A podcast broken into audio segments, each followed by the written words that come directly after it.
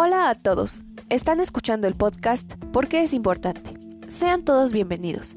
Espero que ustedes y sus familias se encuentren muy bien. Yo soy Eliana Medina. Soy una estudiante de la licenciatura en Intervención Educativa de la Universidad Pedagógica Nacional. Y este es el episodio número 9 y se titula El tiempo también es importante.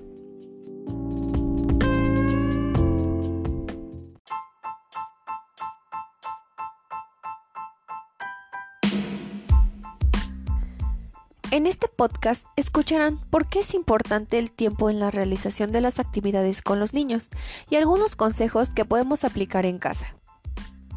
Y bueno, bien sabemos que los niños en clases presenciales tienen horarios establecidos, como lo es la hora de entrada y salida, por ejemplo.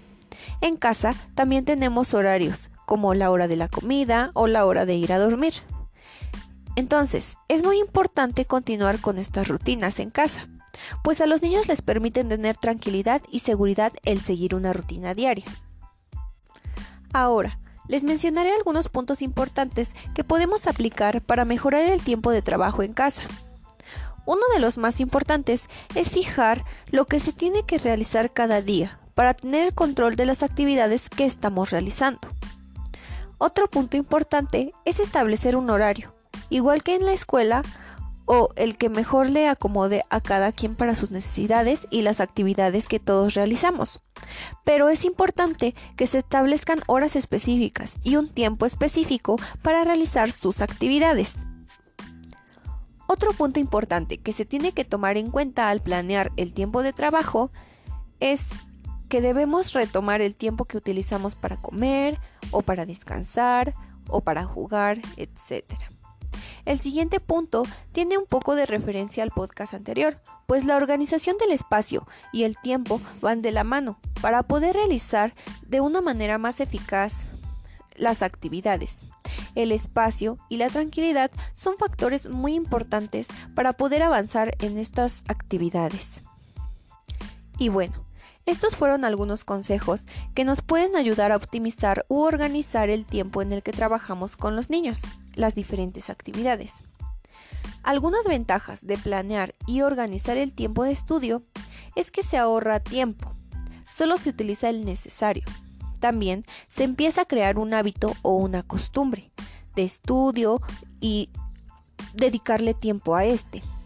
También es probable que aumente la motivación, pues al terminar las actividades diarias, los niños se sentirán satisfechos de haber logrado terminar todas sus actividades, pues es más probable que logren terminar sus actividades y tener un aprendizaje. También se disminuye el riesgo de sentir estrés o presión por entregar las actividades a tiempo, pues si las realizamos conforme se van pidiendo, es más sencillo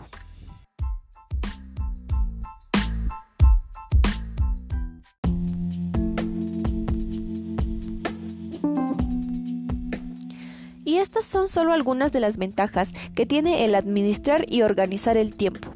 Como pudimos ver, el crear una rutina y seguirla nos ayuda a poder realizar más cosas o terminar las actividades sin sentirnos presionados.